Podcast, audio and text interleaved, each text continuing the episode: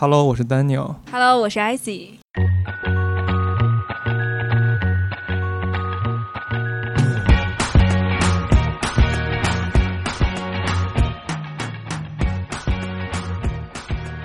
我是他的师妹来着，学妹，嗯我和他是同一个本科学校的。哦，所以你们是在北京嗯读书的时候、对，在北京读书的时候，在教会认识的。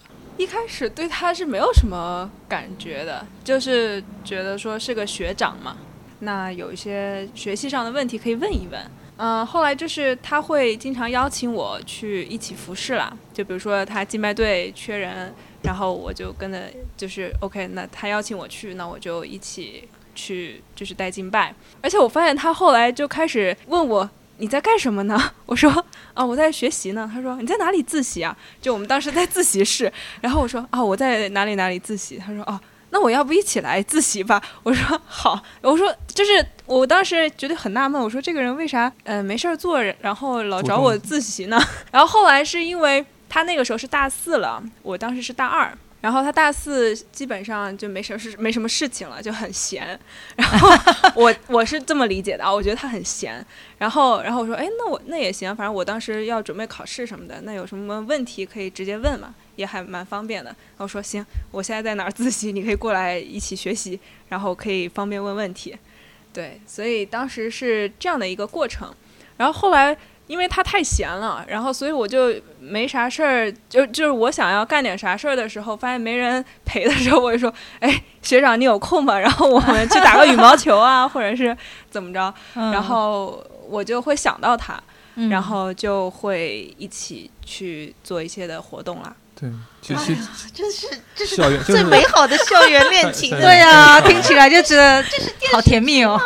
呃，其实我也是主动的，有有抛出一些橄榄枝去接近一下嘛，就多制造一些机会来认识他。当然对他他也有正反馈嘛，是正嗯面的反馈，他也邀邀请我了，人家只是觉得你很闲，呃，对，但是这就刚好就是这样。所以你们在一起很自然的。你信主是比他早，对我信主是从家里的过程是这样，就是说我九八年的时候，我当时上小学一年级，然后有一天我就不能走路了，很很奇怪，然后有一个人就给我祷告，我就好了，然后那个人是我们家的邻居，然后他就给我们传福音，然后让我们让我爸看新约啊啥的，就经过一个很长的时间就，我们家就信了。哎，那我很好奇，你经历了病得医治，那个时候你说你是不能走路，啊，对对对，那时候你几岁啊？我应该是七八岁吧。医所以你生医生觉得没有用了自己。啊不不不，当时反正是 因为这个就是我们在西医会很难去理解嘛。是是，对对对，对啊，所以你七八岁，你是你记得你有我记忆的，我我可以把我的记忆以及我爸爸的记忆全部在你这个医生面前回忆一遍，你可以诊断一下。就是这样的，就是我印象当中是九月份，天气转凉的时候，然后有一个星期天的中午，我坐在我们家里头看电视，然后想站起来的时候，发现站不起来了，我的腿是没有劲了，没有受到任何的伤害嘛。然后据我爸回忆说，有可能是我之前有感冒发烧过，然后大病初愈之后，出去之后又又被雨淋到了，是又感冒了。他怀疑是不是跟这个有关系，但是我觉得后来我们又去了医院，我爸带我去医院，就说那你骨头没有问题，肌肉没有问题，可能你是筋也没有问题，为什么不能走路呢？那就怀疑是不是神经系统有问题，是不是你这脊椎啊或者什么之类的。我们那个小城市嘛，医院也查不出来是什么东西，他就说那你就我给你一些药，你试着吃一吃，看看能不能好。然后我爸就带着带着我回家，回家路上就遇到我们的那个邻居，我父母都是老师，就在一个我们当地的叫师范学院，是个大学，所以那个邻居也是个老师，所以他就来说我看一看你。他当时来我们家就让我躺在床上，他就说那我给你看一看，然后他就我我就记得他是在我腿上那么那摸一摸，然后他他低低着头，嘴里面念念有词，然后他就后来再退后一点，他就开始舌头翻得很快，哇啦哇啦哇啦这样，持续了有一段时间。当然我们今天看就就叫做方言祷告嘛，但是当时我们都不懂这他在干嘛，因为我爸爸在我爸是体育老师，他还他还练过气功，在中国内地可能八十年代九十年代有一阵子非常流行气功，嗯，然后我爸学到很高阶的阶段，就是我爸还是给那个给我给那个老师还教过气功。我爸后来想，这个老师是不是后来自己又练到一个更更高阶了？他还他还会一些我不会的东西了。所以就他他我爸就怀疑说他是不是会气功，然后再用气功给你治病。后来他那个老师就说你明天下午三点就能好，他就这么说。然后然后呢就他说他就说你不要再吃这个药，然后说吃药也没用，呃你要是吃了药，明天下午好了，你还说这个是药给你吃好的。呃，我爸的计划本来是说带我去去那个西安那个大城市去看看医院，呃去看医生。然后我爸就说那从现在算起到明天下午三点也也就十几个小时。不好，那我再去也来得及嘛。然后说那就姑且信你，因为你说的这么肯定，因为他一再强调啊，他说明天下午三点钟你要你我就可以去学校了，让我爸带着我去学校。就过了一晚上，第二天早上我爸就跑过来说，哎，你好了没？我说没好。然后他就把我检查了一遍，然后吃过午饭。我我爸回忆他说我连胳膊也没有劲了，吃饭是别他喂我吃的。我爸就怀疑，如果说是我呃小儿麻痹一类的病瘫痪一辈子的话，很麻烦。呃，他就说，既然这个老师这么说呢，我们照着做。然后中午带我吃完饭，呃，给我喂完饭，下午就拿自行自行车，就是单车骑着送我到学校。到学校的时候，差不多就是三点。然后他他把我他把我从那个车上放下来，我就觉得我的腿上有劲儿了，我可以站得住了。然后发现我去尝试走路也可以走了，我尝试跑也可以跑了。然后我就我就直接跑进去了，然后我爸就说：“哎，你回来回来回来。”然后就然后就 就把我再检查一遍，说：“哎，你你腿真的没事了吗？”我说：“真的没事了。”然后他说他就说：“那你就去吧。”然后他就赶紧回回头再去找那个那个老师，他就说：“哎，你怎么你怎么知道是三点就能好？”他说：“我听到一个声音告诉我，他说这个不这个不是我给你治好的，是耶稣给你治好的。”我爸说什么意思？他就说：“那是你我给你一个一个圣经，你去看圣经，新约，你从马太福音开始看。”然后给你一个小册子，叫《知识分子与信仰》，就类似这种科学与信仰的东西，就从那开始就开始慢慢了解。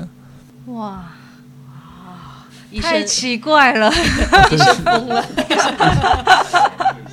就是他的这些就是见证啊，还有经历是蛮吸引我的。我也第一次听到，我就说：天哪，原来圣经里讲的这个病得医治这些事情是真实的，就一个现大活人摆在我面前，然后他就是，特别是后来还认识他父母之后，就还听到他们家有很多神迹奇事，然后就觉得就觉得很很很很感兴趣，然后觉得很很奇妙，就看到说上帝拣选这个。一个特殊的一个民族，然后他们家因为有这个穆斯林背景嘛，所以其实征战还是挺大的。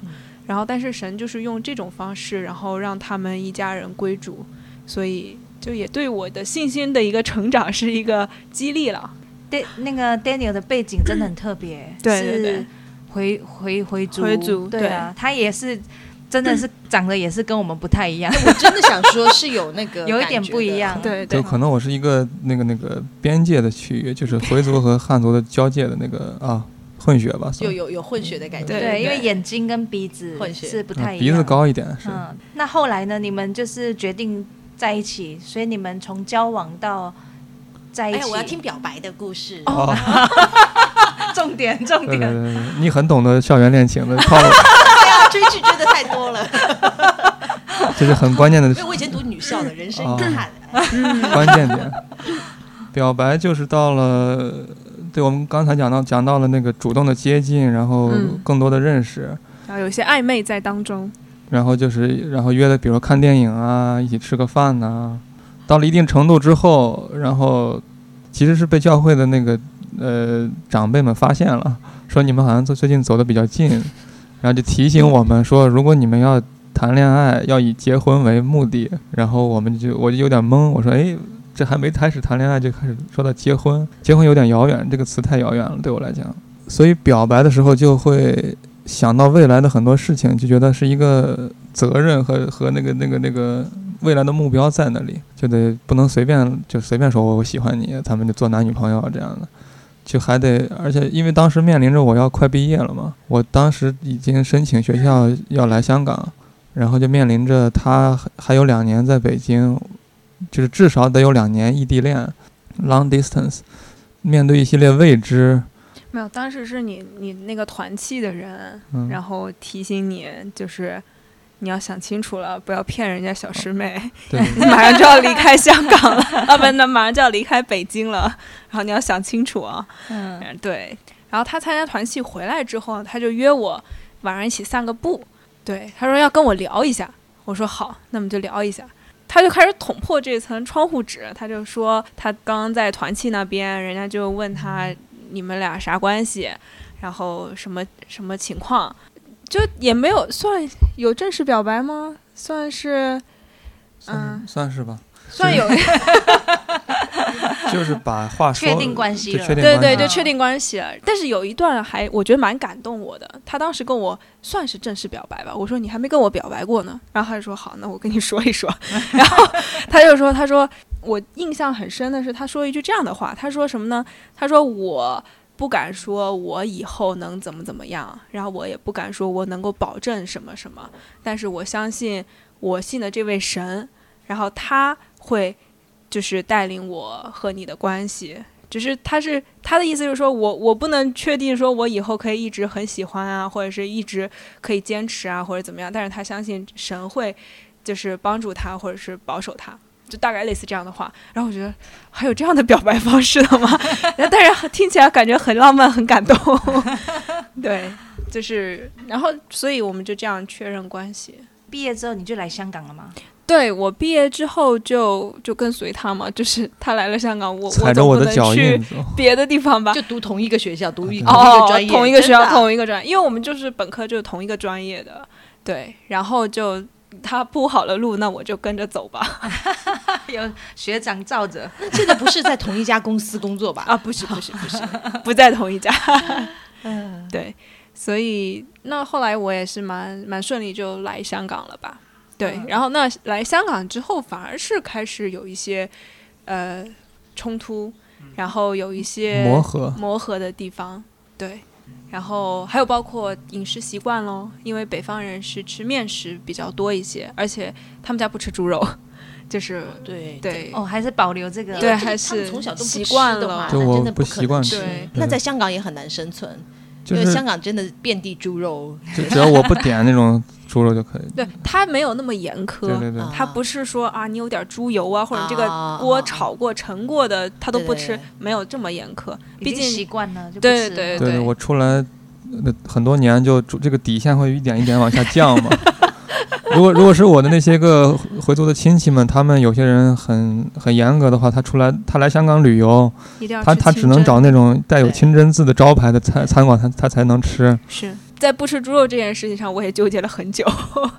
哦，对你是你不能煮猪肉了，就是也不是不能煮，就是我煮了也就只有我一个人吃啊，就是、就是没有一个分享嘛，好东西要一起分享的吃。然后包括呃，还好我们两家的人不用太长的接触，或者是经常一起吃饭或者怎么样，对，不然的话，我觉得冲突会很大。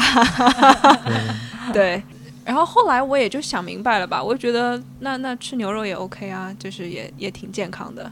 就这块，反正我是馋的时候就跟其他人去外面吃一吃猪肉了，对。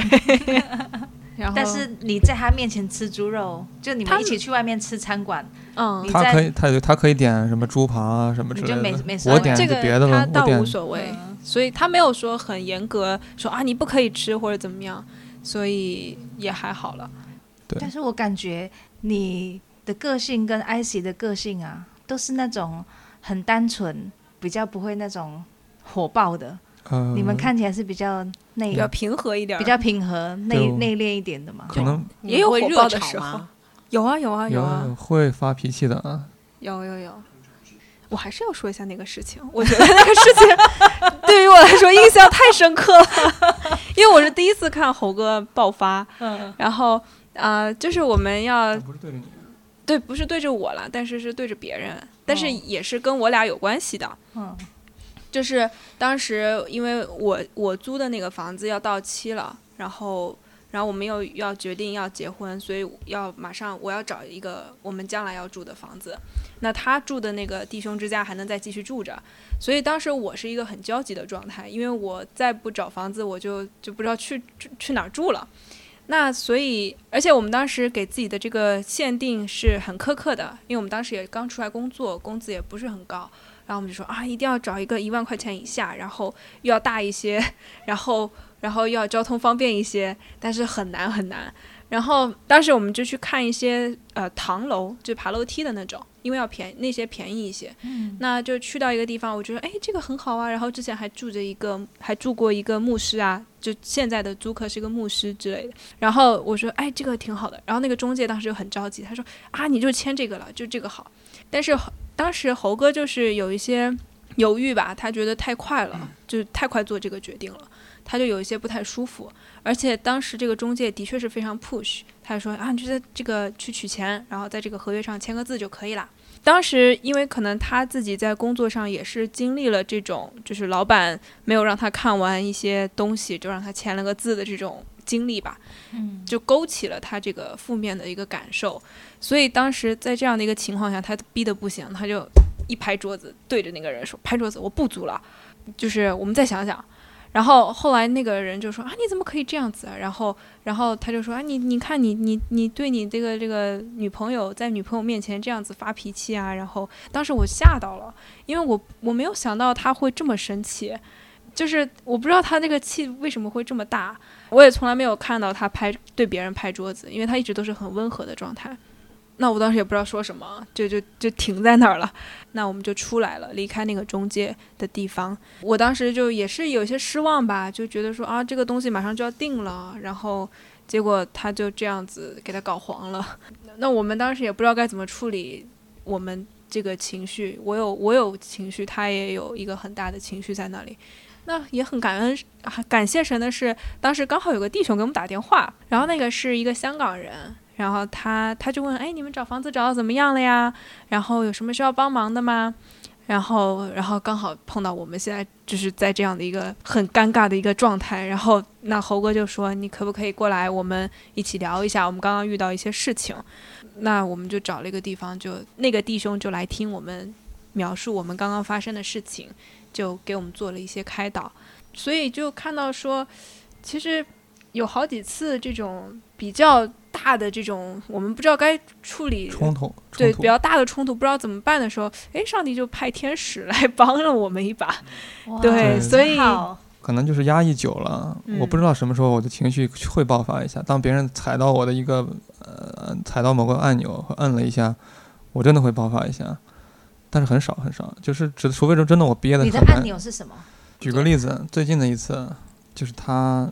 她其实在这次怀孕之前，今年三月份还怀孕过一次，是。那次其实是结果是流产了，那次的结果是呃，那个那个胚胎没有发育出来，她说是个空的胎囊，但是这重点是在于那次她怀孕期间在孕早期，在四月份的时候，今年的呃去年的那个啊什么节？复活节，我哪也去不了，在家里头，然后。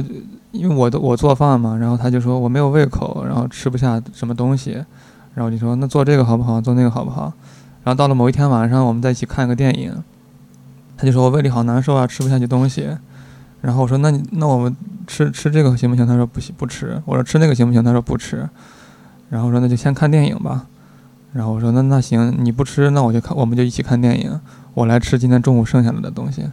等看完电影之后，他说我饿了。然后说你没有做新的东西给我吃，然后然后就说你看你都没有照顾好我，啊，这个又是你的 pattern 对，然后我就说我说你不吃是你说的，然后不用做也是你说的，然后你现在又否定我说你你我没有照顾好你，然后我就很生气啊，然后我就跟他我就提高音量跟他说我说你怎么就是把我全盘否定了，然后就很生气。很很生气，但是就是在很生气、很生气的那个气头上的时候，我们我也会意识到这个这个脾气已经爆发了，所以我们会冷稍微停一停，然后这个时候我就祷告一下，我说圣灵，求你帮助我一下吧，就是我自己已经很难控制自己了，心里头期待的是圣灵能够先感动他，然后他先改变，对，我说圣灵，求你在他身上先他先改变。他先软下来，但是通常都是谁先退，先先退让一步？谁的祷告比较有用？谁的祷告比较有用。一开始，呃，很多时候是他先，呃，就是主动来，就是想要化解。那现在我感觉，我感觉我在这方面还有一些进步了，就是原来因为我原来是喜欢冷战型的，就是我不想理他，然后你不要来烦我，然后但是我又内心又是很期待。你赶紧过来跟我说，然后你赶紧过来抱一下或者怎么样，就就就没事儿了嘛？但是我又不想主动的去提出来，那所以他会，他是比较常，就是先做出那个主动的那一步，那往往之后就慢慢就好起来了。对，他就很明显，内心和那个身体是比较矛盾，比较比较相反的。对，就内心希望我来主动接近他，然后比如说他抱住啊、搂住啊，他就会。像这样拿肩膀给你弄开，说你过去，不要不要碰我。这个时候需要偶像剧的一个经验，你知道吗？要多几次，对，多几次，对不对？身体和语言上是走开，不要不要碰我，但是心里头是说你快点来安慰我，碰我。对对对，然后后来我后来我就慢慢学习到说，嗯，就。当然，再再推广一下，就是我们的这个夫妻营还是很好的。恩爱夫妻营吗？啊，恩爱夫妻营。对，然后那他就有说，当然这句话应该还是蛮常见，就是先先道歉的是赢家了。那后来我就发现说，其实主动跟他讲一讲，或者是表达一下，就是很很清醒的一个状态去跟他聊这个事情，其实。嗯，没有什么问题。为什么我不可以主动的去说？一定要在这怄着气，然后死活什么都不说呢？而且我就发现，当我就是去说的时候，我自己有有一个机会，就是梳理我刚刚为什么生气，然后那个原因是什么，以及我有没有必要这么生气，就是有一个这样的梳理过程。到现在的话，我感觉我现在当我们有冲突的时候，我会开始慢慢的去。找他聊，跟他说我刚刚为什么生气啦，然后，然后我希望怎么怎么样。就是说，女生她的习惯是说，她心里有一个期待，但是她不讲，不讲出来。当男生我做不到她的那个期待的时候，她就会很生气。但是她又不说，我又不知道。嗯。所以就是一直有这么个矛那个那个冲突和落差。所以就她后她就在学习说，把她心里的期待讲出来，你应该怎么怎么做。哎，我能问一下，就刚刚你们说到那个 miscarriage 的那件事情，嗯，这个处理起来会难吗？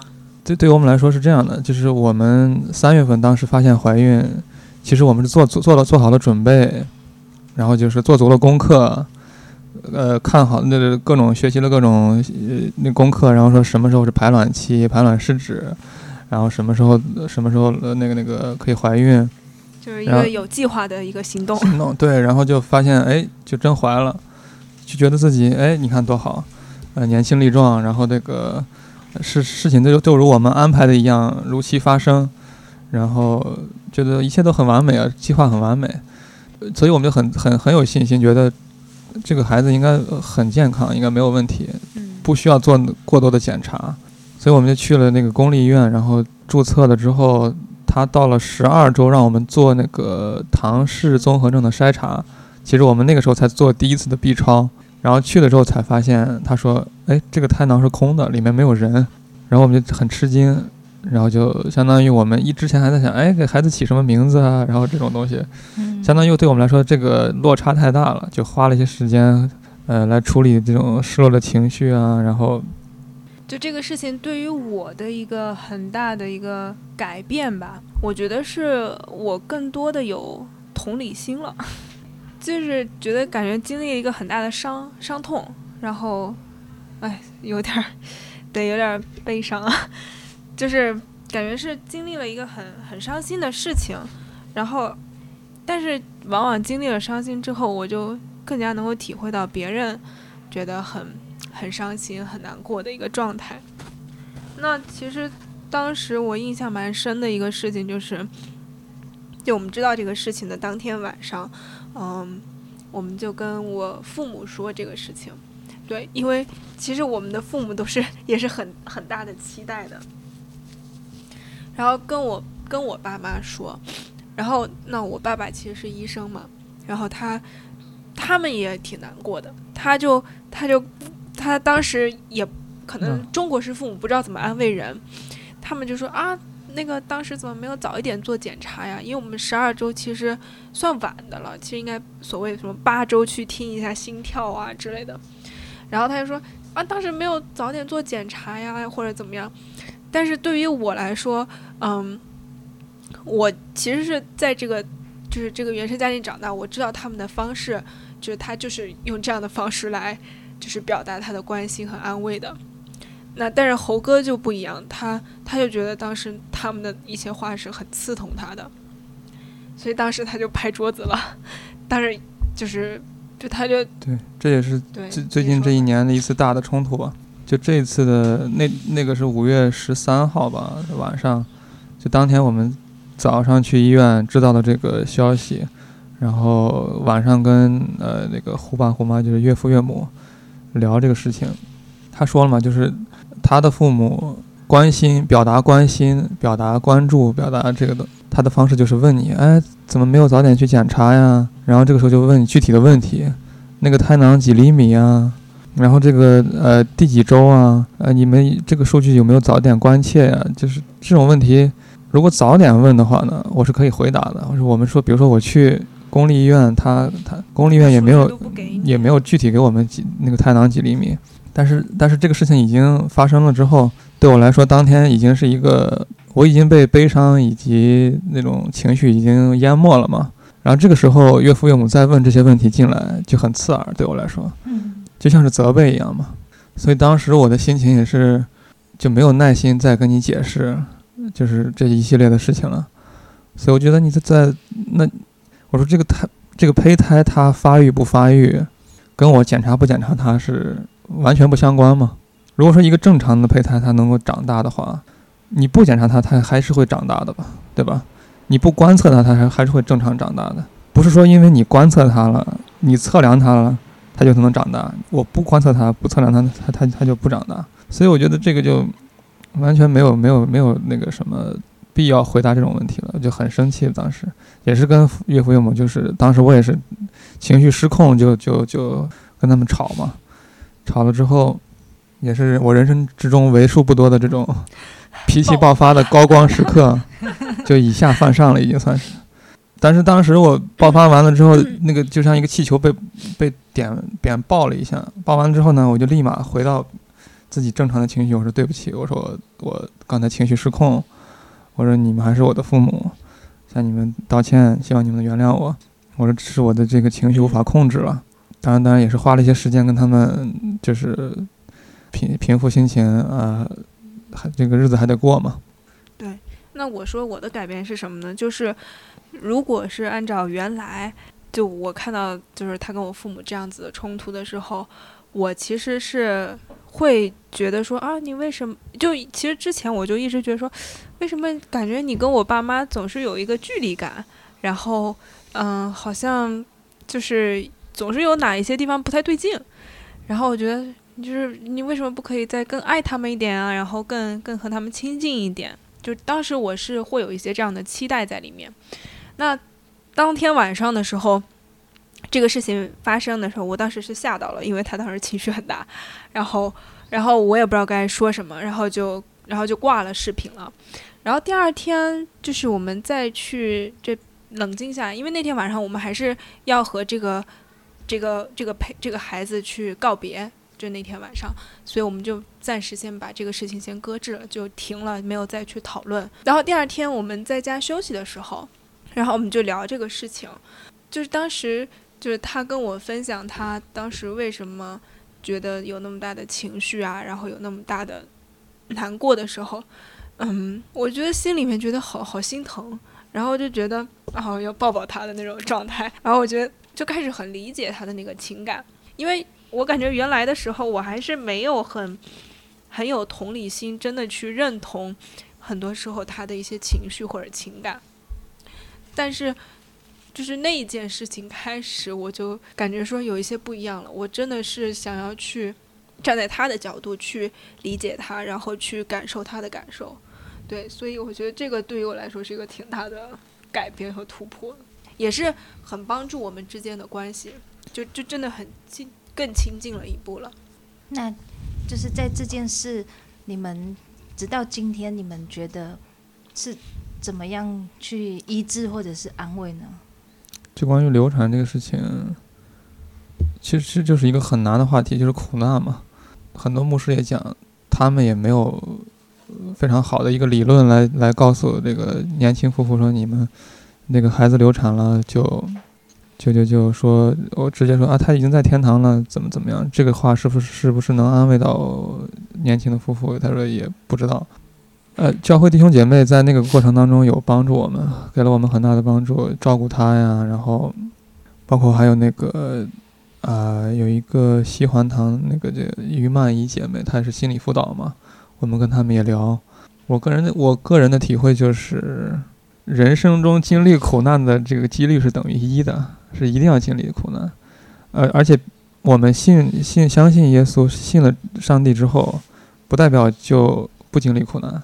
不会经历苦难，仍然会。那我那我相信上帝之后，就觉得，呃，我我会更加直面直直接的去面对这个事情，接受它的发生，然后，呃，让我就觉得谦卑自己。我觉得自己之前的计划的那些事情都没有按照自己计划的发生，然后就、呃反而是我们第二次后来怀孕，就是自己完全没计划想的，想的是。再等几个月，他的身他的身体恢复到更好一些再说。就他就，因为我们还算那个日子排卵期，说就避开排卵期吧。结果发现他又哎就怀上了，然后就这也再次告诉我们，排卵期真的是不准的。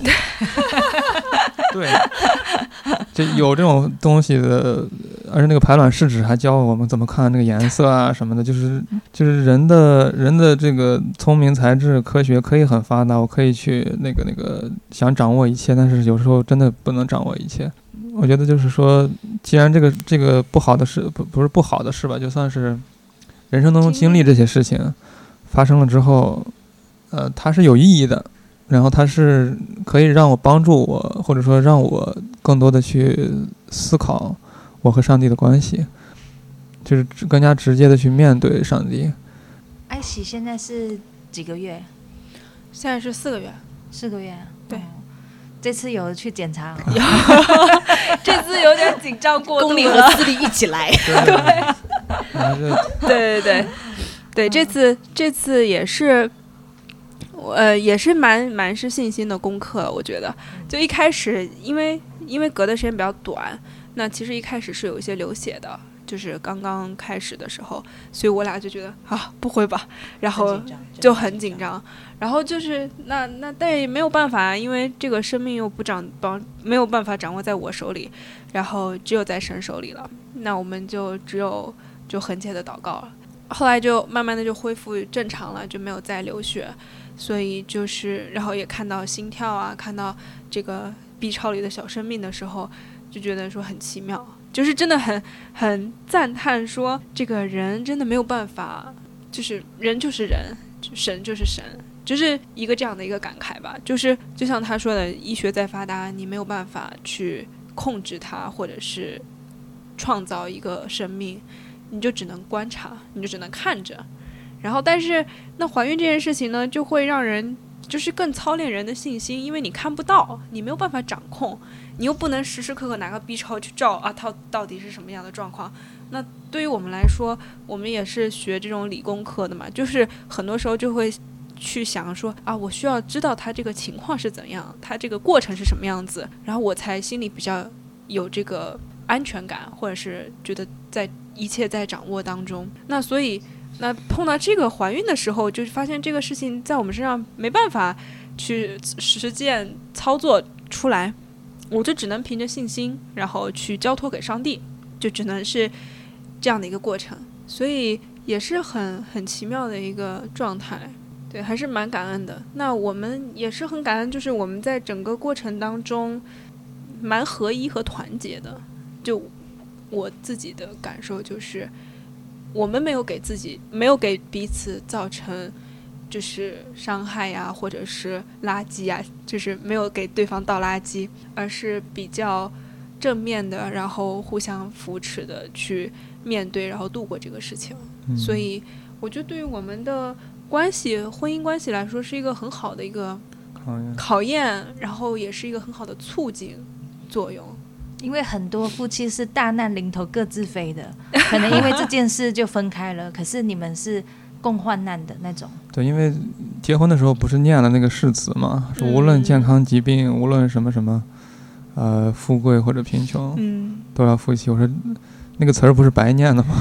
现在现在就来来的这个考验来了，是嗯是，所以就很巧的是，前两天我刚好翻了我们的一个笔记，然后其实我平时也不不不怎么写笔记，就是偶尔翻到了之前结婚做了一个，结婚前我们看了一个书，叫做《婚姻的意义》，我就记得里面有一句话，他就说，呃，上帝通过基督通过那个基督为你做了什么，你就为你的妻子做什么，然后你婚姻就会水到渠成，大概是这么一句话。